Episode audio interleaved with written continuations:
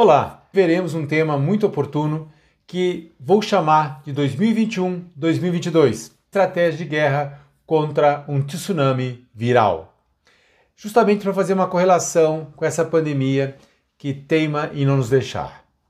Então, essa analogia com o tsunami viral é justamente porque, se nós olharmos no tsunami, é algo que acontece lá de um abalo sísmico, lá no meio do oceano, aquilo começa a desenvolver uma, uma potência absurda e quando chega na costa, lá na praia, ela está absurdamente alto, forte e são ondas sucessivas e em conceito a população local não conseguiu ser avisada e ela sai devastando as propriedades, os prédios, toda a construção, os carros e as pessoas. E o problema não está nessas ondas que avançam, está quando todo esse volume de água, numa única vez, que chama-se refluxo do tsunami, ele volta para o mar e assim levando tudo aquilo que está debilitado, pessoas, estruturas, carros, e ele joga tudo isso ao mar, deixando uma terra arrasada. Então, olhando um pouquinho a analogia com o coronavírus, como se fosse um tsunami, vejamos, o coronavírus também é uma coisa discreta, começa como ninguém viu, é dissimulado, tem um impacto absurdo mortal, na, cria uma crise absurda na sociedade. Mas veja que interessante, ele vem em ondas também.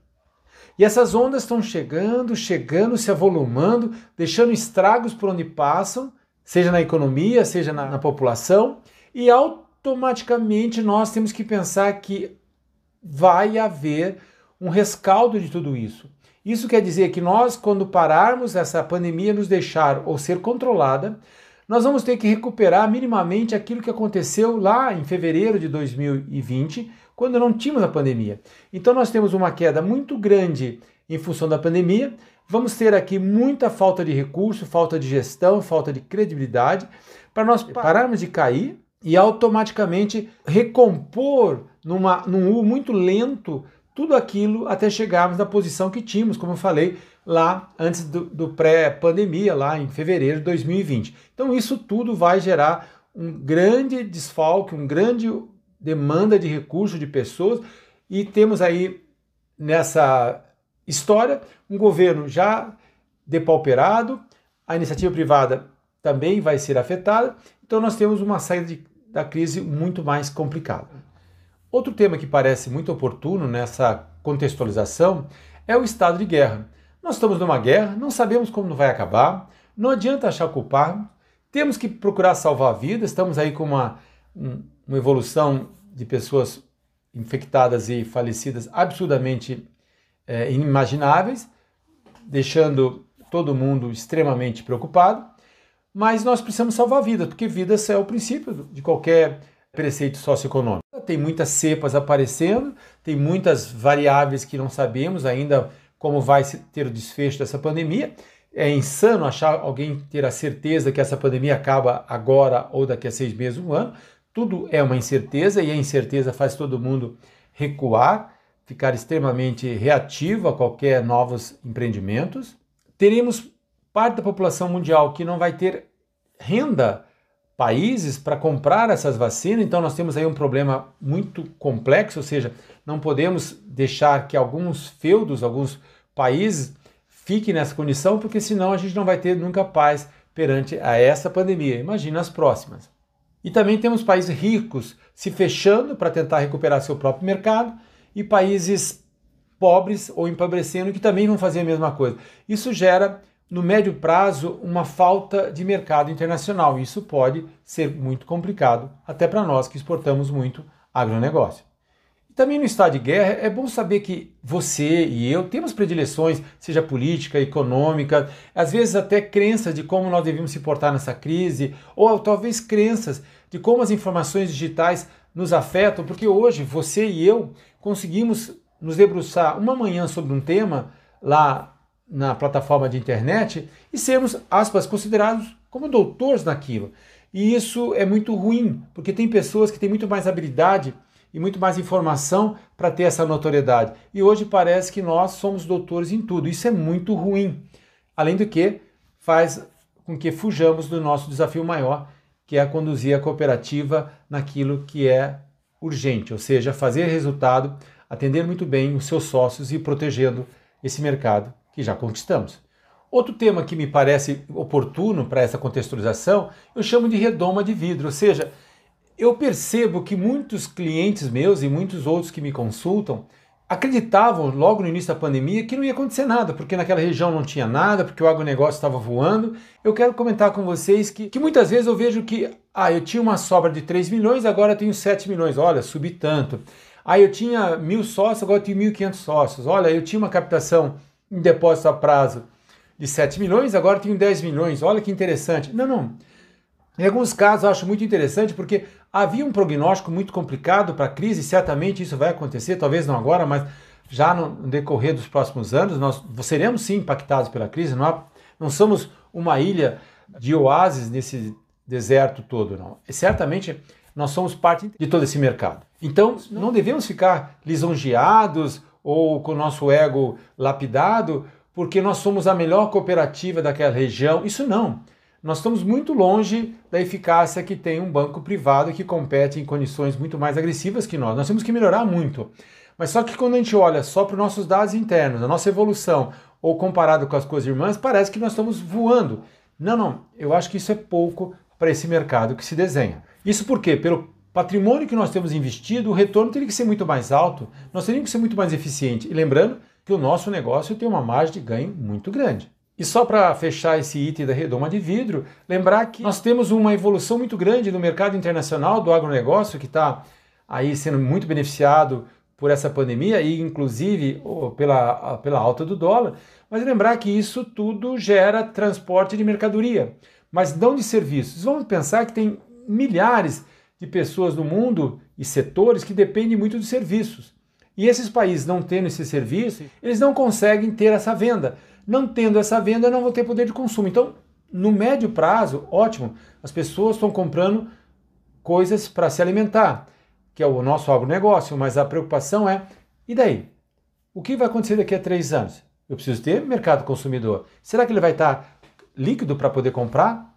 Se eles viviam de serviço e não estão vendendo serviço, isso certamente, de alguma forma, vai nos abalar e para finalizar essa introdução, nós temos que tomar muito cuidado para entender onde competimos. Nós estamos numa guerra e onde competimos. Primeiro que nós estamos no Brasil. E a dívida bruta brasileira nunca teve um percentual tão alto do PIB, está com 90%. Isso é muito preocupante. Num país desenvolvido, sim, mas num país subdesenvolvido como nós, isso é ruim, porque essa fatura vai ter que ser paga. Outro fato importante é que o governo não tem condições mais de investir, ele está quebrado. E a iniciativa privada precisa de normativos e segurança jurídica para poder investir. E precisa ter um mercado consumidor mais estável. Então está tudo muito complicado. Então certamente nós vamos ter anos complexos. A princípio tudo parece normal, mas a minha sensação é que podemos ter um, cenários mais complexos. Lembrar que nós temos hoje muita gente aplicando conosco, vamos supor a 100% DI, ganhando 2,75, estava ganhando 2, agora 2,75, numa inflação oficial de 5, ou seja, eu, investidor, estou perdendo metade do que eu poderia, não consigo nem ter um ganho líquido, estou perdendo para a inflação. Então, qual é a ideia? Daqui a 12 meses, a minha inferência é que nós estaremos com uma inflação de 7. E certamente a Selic vai estar a 7. Porque se o governo que trabalha com a Selic como uma política monetária e ele precisa controlar a inflação, a inflação de alimentos está impactando muito a classe remediada, e nós vamos ter um problema. O governo tem que rolar sua dívida e ele tem que pagar um ágio para mim e não pagar menos que a inflação, a inflação. Então, certamente nós temos, teremos uma Selic um pouco mais alta do que imaginamos e isso vai gerar alguns impactos no, no meu ganho, porque o custo da matéria-prima minha começa a ficar mais caro. Um outro aspecto que chama muita atenção aqui é o IGPM, que corrige anualmente a maioria dos aluguéis. E ele cresceu. No último ano, a correção foi de 31,22%, ou seja, o meu aluguel que era mil passou esse mês a custar 1.311, 31% a mais, sendo que o meu salário pode ter sido deflacionado pelas políticas do governo, que permitiu essa, essa redução, ou mesmo eu estou desempregado, ou pior ainda, eu tive só 3% de correção pelo meu sindicato. Então, o que pode acontecer é que isso começa a ficar inviável e começa a gerar uma bola de neve que poucas pessoas conseguem prever Nós vemos reformas importantes sendo animadas, seja por falta de habilidade política ou mesmo porque a pandemia priorizou outras coisas. Nós temos um desemprego crescente, temos milhões de pessoas lá no Serasa, no Boa Vista, 64 milhões da população brasileira estão com o nome negativado. Temos um problema muito interessante que a informalidade está crescendo. Isso quer dizer, ela cresce em segmentos que originalmente recolhiam impostos. Então, quer dizer, o governo vai arrecadar menos impostos, eu tenho mais informalidade, eu tenho mais pessoas que vão usar o serviço público, a infraestrutura do governo, sem pagar nada por isso. Então, isso começa a esticar o elástico. Outra coisa importante, nós temos uma classe trabalhadora no Brasil que ela é muito formal e muito braçal, é muito mecânica. Só que tudo isso eu consigo automatizar, seja no serviço ou seja numa produção. Isso quer dizer que essas pessoas tendem a ficar desempregadas e não estão capacitadas para esse novo mercado que está aí, que tem alta tecnologia, exige muito conhecimento e um valor agregado muito maior. Mas eu preciso capacitar essas pessoas e eu não estou fazendo isso, então esse é um desencontro que nós vamos ter muito em breve.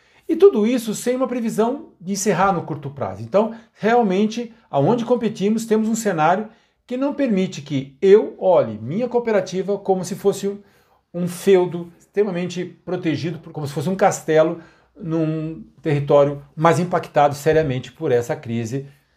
A primeira estratégia de guerra que eu vou compartilhar com vocês é o comitê de guerra. Então é o seguinte: nós vamos revisar o planejamento estratégico, vamos pegar só aquilo que é urgente e vamos criar um comitê de guerra e uma estratégia de guerra. Então, a tudo aquilo que pode ser postergado, que pode esperar, nós vamos deixar para quando essa pandemia passar. Então, muitos projetos que nós temos na cooperativa Sim, pode ser postergado. Então, não é porque o, não houve impacto nos balanços da cooperativa, no resultado, que essa crise não existe, que essa pandemia não está instalada na porta de fora do seu estabelecimento.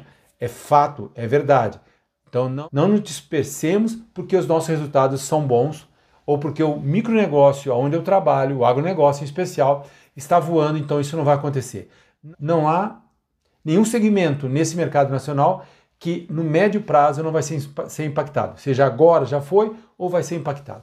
Tudo é uma questão de percepção. É importante ver aqui que uma guerra a gente ganha no detalhe ou perde no detalhe. Então, muito cuidado daqui para frente com percepções antigas que não se coadunam com esse estado de guerra.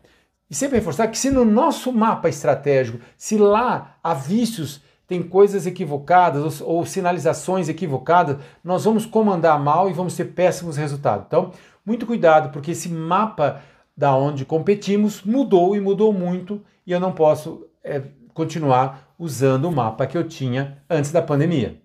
Outra coisa importante é que eu gosto quando os líderes usam o conceito da defesa de profundidade, ou seja, é interessante em algum momento recuar aquele plano de expansão, recuar despesa, recuar alguma ação em segmentos desconhecidos. Para quê?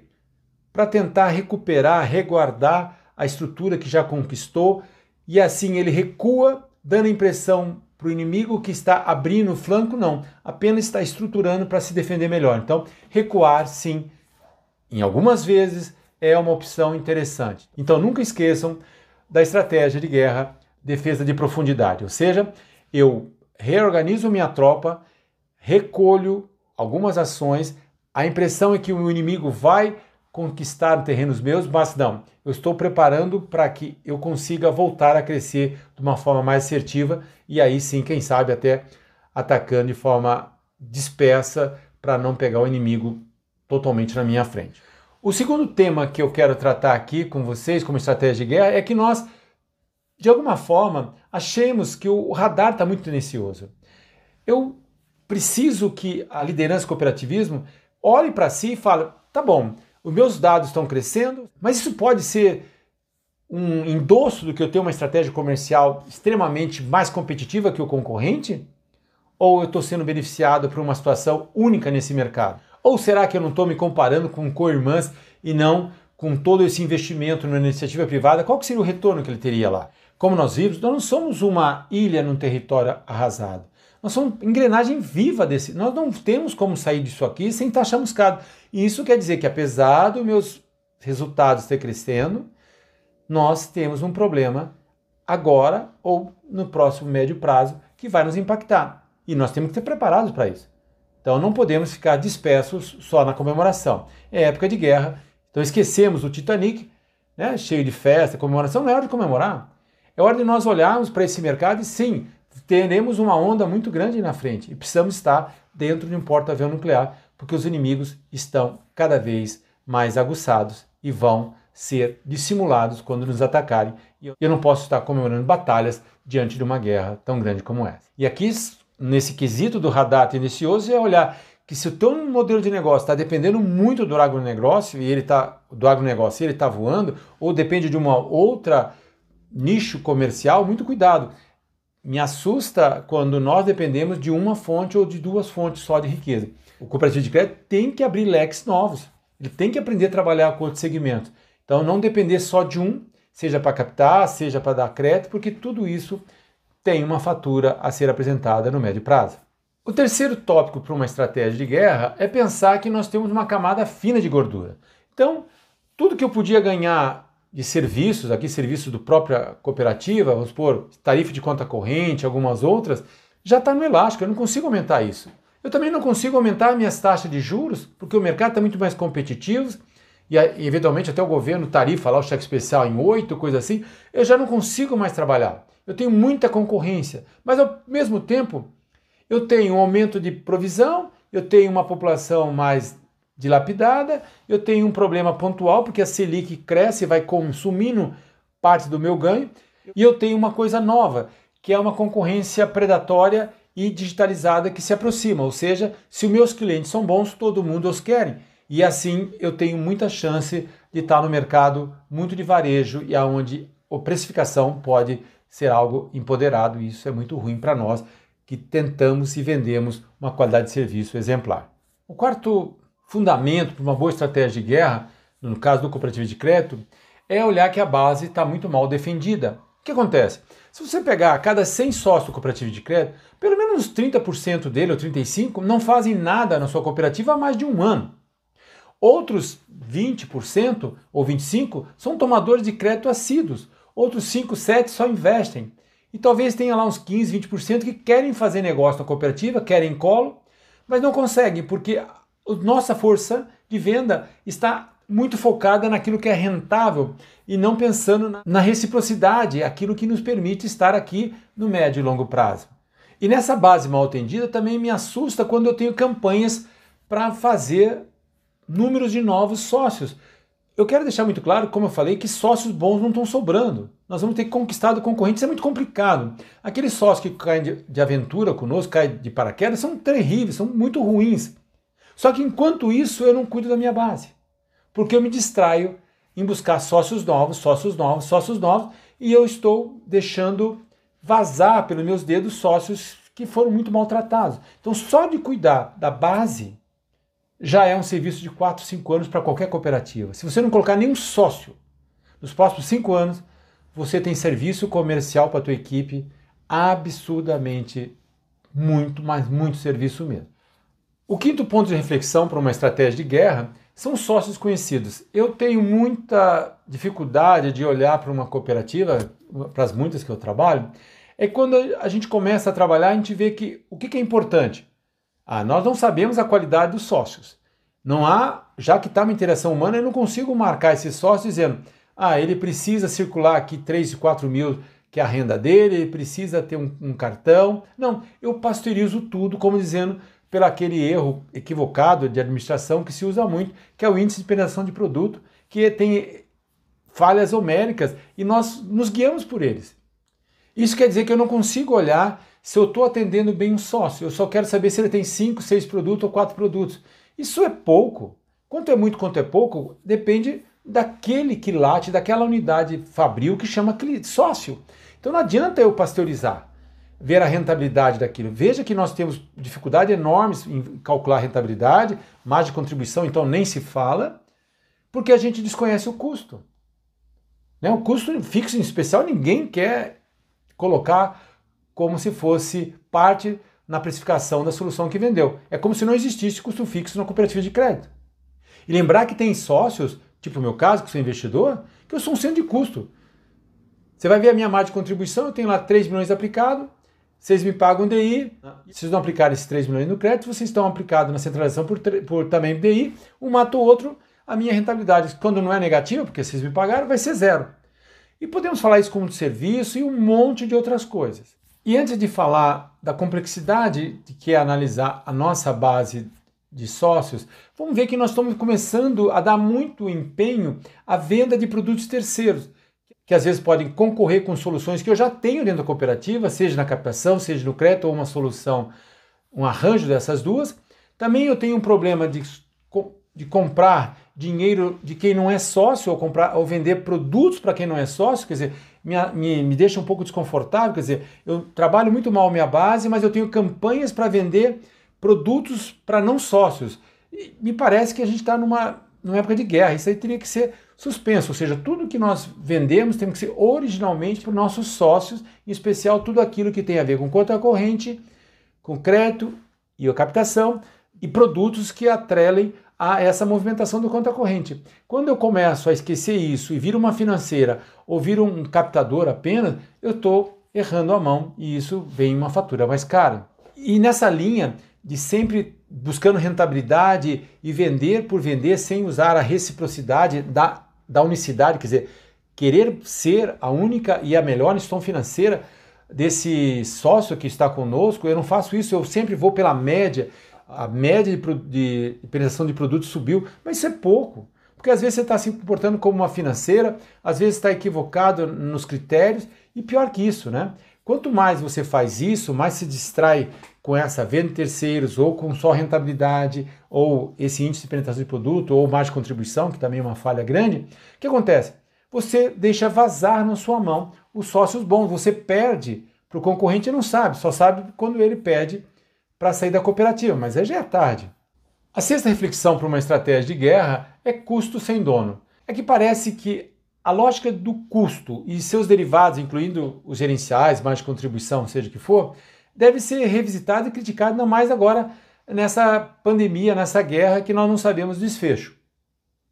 Porque se ela é tendenciosa no cálculo, como é a minha crença, certamente eu vou ter sinais complexos e equivocados do que é uma operação efetiva, segura, e rentável e também de um sócio seguro e rentável. Então, se a minha estrutura de definir custo é equivocada e ele define todo o resto, inclusive rentabilidade, resultado e distribuição de sobra, tudo isso, nós temos um grande problema. Nós precisamos revisitar então a lógica de custos, porque me parece, e eu já falei, que ninguém quer pagar o custo fixo. Eu faço rateio para todo mundo, inclusive para sócios inativos na cooperativa há mais de um ano, está lá para eles pagarem o custo fixo me parece um grande equívoco. Né? Você não tem um restaurante com 10 mesas e você não vai dividir, e, e, só, e só cinco delas foram atendidas, você não pode dividir o custo fixo para aquelas cinco mesas que não foram atendidas. E aí e isso tudo desvia um retorno absurdo lá para frente.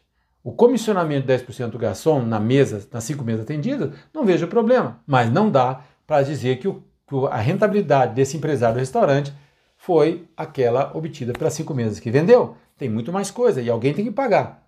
E as cinco mesas que não foram atendidas não podem pagar. Então, aqueles sócios, 30% que não fizeram nada na cooperativa no último ano, não podem ter a obrigação de pagar um custo que certamente nunca vão pagar. E nessa questão de custo, eu sempre olho para aquela questão importante. Quando nós estamos vendendo produtos terceiros, então eu não posso, eu, diretor estratégico da cooperativa, parar para vender aquele produto, preciso olhar o que é óbvio e fazer o que é simples e óbvio eu tenho verdades, cada praça é um micromundo, cada sócio é um micromundo. Então eu não posso pasteurizar. E é claro, sempre esses produtos terceiros, como eles não dão a si a obrigação de absorver o custo fixo, tudo parece que fica extremamente rentável. Lembrando que muitas vezes eles concorrem com soluções que já existiam dentro da cooperativa, ou pior, eles podem estar influenciando que a cooperativa de crédito, que a sua cooperativa de crédito não consiga atender o quarto princípio do cooperativismo, que é a participação econômica dos membros. Sim, porque nós estamos vendendo soluções em nossas cooperativas para não sócios, sendo que a nossa base está muito mal atendida, como já comentei acima. O sétimo preceito dessa estratégia de guerra é crédito precede reciprocidade. Eu sempre digo isso, todos os clientes meus que eu atendo, que eu vi em momentos passados, que o crédito era dado, ah, porque eu tenho excesso de liquidez, eu quero dar crédito, porque eu, meu balanço permite eu ter tantos milhões de repasse, eu vou fazer. Não, não. O conceito não é esse. O conceito é que as pessoas que tomam crédito, elas precisam entregar a alma na cooperativa, porque nesse momento você está acreditando nela. Você está pegando dinheiro dos outros sócios e colocando nela. Porque se ela não pagar aquela dívida, seja de repasse ou a dívida no seu recurso próprio, todos os sócios vão pagar. Então é realmente uma coisa muito diferente do que um aplicador colocou um milhão com você, ele confia em você. Se alguém me tomar um milhão, é a cooperativa que confia e precisa voltar esse dinheiro. E não é o foco no crédito, porque o crédito é muito rentável, claro, todo mundo sabe que o crédito acaba vendendo serviços pouco polidos, como seguro prestamista e mais outros pacotes de serviço e tal, então eles são muito rentáveis porque tem essa, essa gama de soluções é, juntas, mas não podemos. Senão nós vamos trabalhar como se fosse financeira. E como financeira, nós não temos futuro.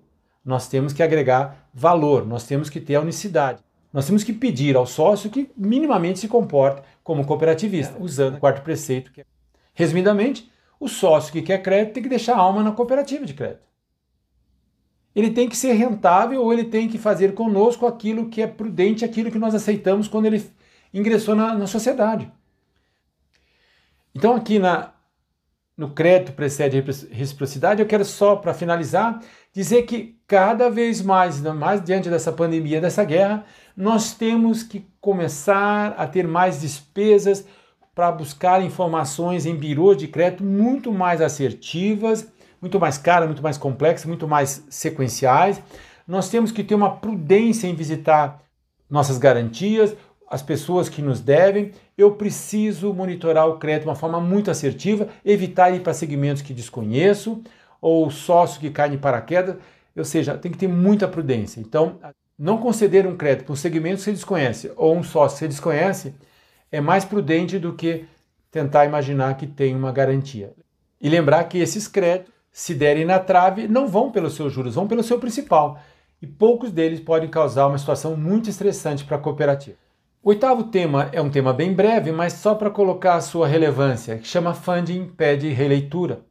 Isso quer dizer o seguinte, que a estrutura que compõe o funding, que é o dinheiro que eu tenho para emprestar, usualmente ela é composta de, quatro grandes pilares. Reserva, que eu a princípio não tenho dar satisfação para nenhum sócio, ela faz parte do CNPJ cooperativa e ela me permite alongar o prazo. Eu tenho capital social, que dependendo do estatuto pode ou não ser exigido pelos sócios. Eu tenho um depósito a prazo que, se eu estou captando com 31 dias, é algo que eu tenho que revisitar, porque eu tenho que começar a captar com, com carência para poder alongar meus créditos. Captar com 31 e emprestar para 3 anos pode parecer um grande equívoco. E o depósito à vista, como já vimos também num artigo meu, que na sequência eu vou passar para vocês, ele deveria estar todo ele sendo o norte da nossa concentração financeira. Esse, porque o depósito à vista pode sair amanhã ele oscila muito, ele oscila na mesma velocidade que os meus sócios pedem crédito. Então, eu tenho depósito à vista e começou a safra, todo mundo saca. Eu tenho depósito à vista, depende do meu segmento, todo mundo saca. Então, ele não pode ser uma alavanca de crédito, e sim é o dinheiro que estaria na central. O nono ponto de reflexão para uma estratégia de guerra é liquidez pede extrema atenção. Meus clientes já acompanham isso de uma forma bem mais confortável, mas o que eu percebo é que, em alguns momentos, as cooperativas têm excesso de liquidez ou falta de liquidez e acho que isso comercialmente é uma estratégia muito interessante. Eu quero dizer que tanto a falta como o excesso não é garantia que a estratégia comercial está correta.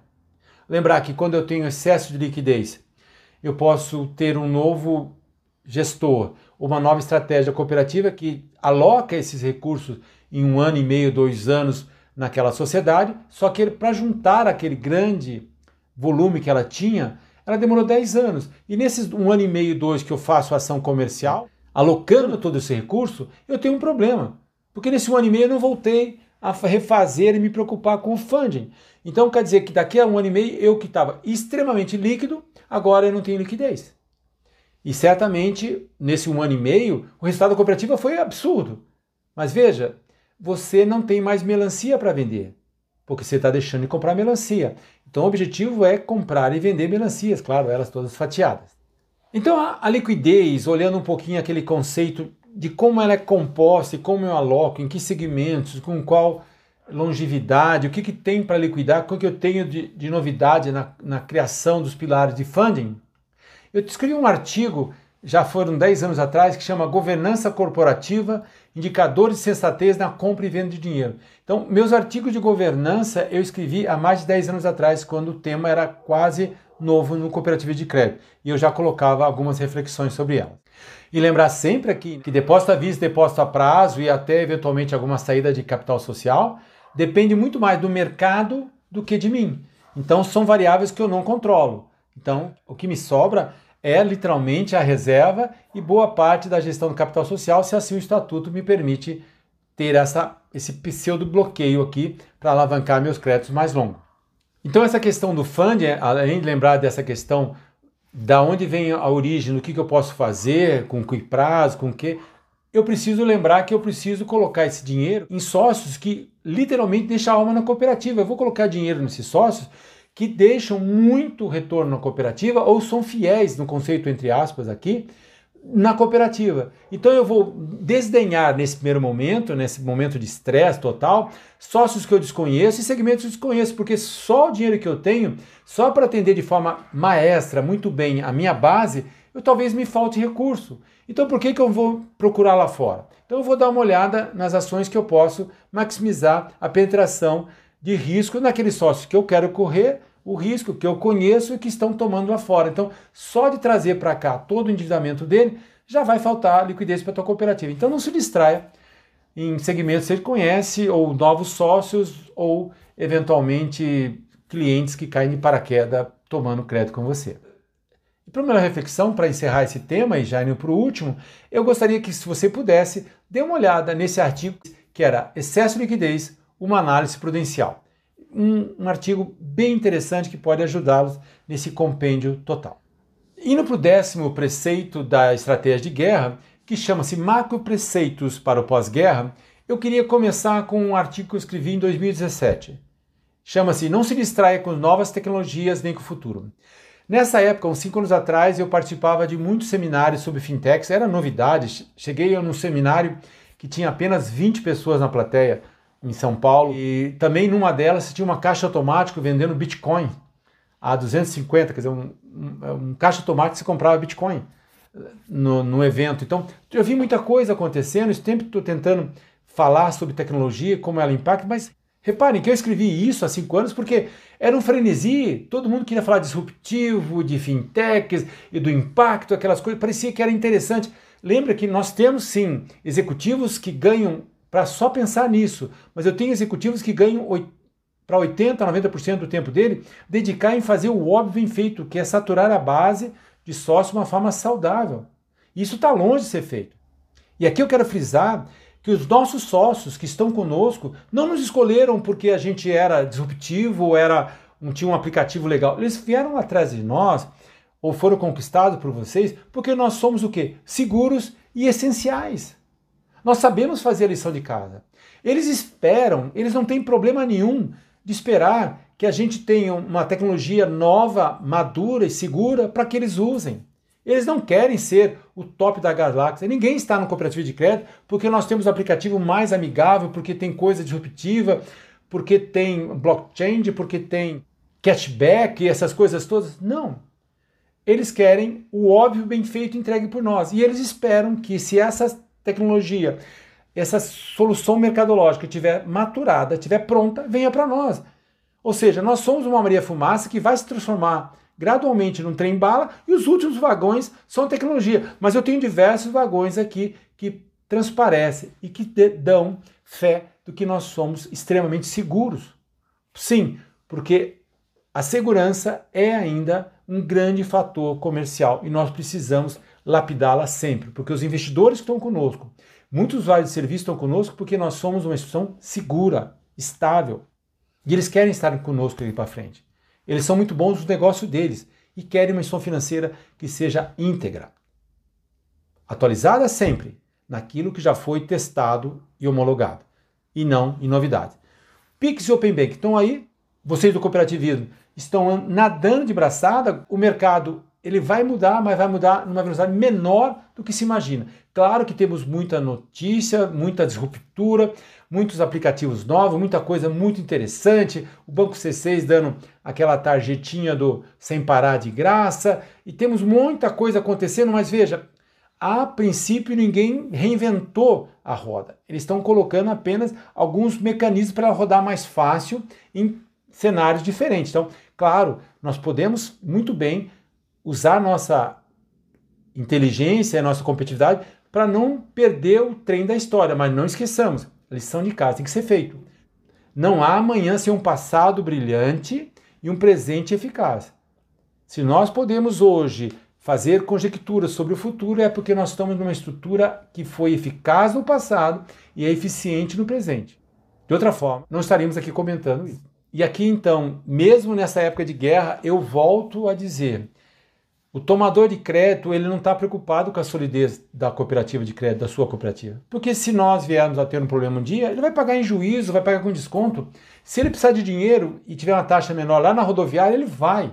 Diferente do investidor, diferente daquele que faz depósito à vista conosco, diferente daqueles que querem serviço de cobrança de títulos, alguma adquirência, que ele precisa saber que nós somos muito sólido e muito seguro. Então, muito cuidado, porque tem alguns movimentos dizendo que a gente vai conceder crédito, conceder crédito. Se você esquecer de quem nos vende melancia para depois fatiar no crédito, nós podemos ter um problema muito sério na frente. Mesmo você que está numa cooperativa que tem uma reserva muito grande ou travas intensas no, no capital social. Isso pode ser pouco para o mercado que se desenha. Mas antes de encerrar, eu queria colocar duas frases para vocês que eu gosto sempre de refletir. Primeiro é que a crise é séria e sem precedentes e que se equipara a um cenário de guerra. Que a sua singular não tenha sido afetada, não duvide disso. Você, como dirigente, como gestor, não baixe a guarda. Fique estressado, porque você não tem motivos para sair comemorando nada. Tudo ainda pode acontecer a um cenário incerto e eu espero que você navegue de braçada, mas já pilotando um porta-aviões nuclear e não um Titanic como a gente pôde fazer anos atrás o mercado está ficando muito agressivo, seja pela concorrência ou seja pela instabilidade causada por diversos fatores, inclusive a pandemia. E a última reflexão que eu deixo para vocês é que planejar certamente é relevante, não vejo problema, mas nós estamos numa guerra. Na guerra, foque no que é urgente, porque você precisa sair vivo dela. Depois você recupera alguma coisa que ficou ao relento ou no tempo.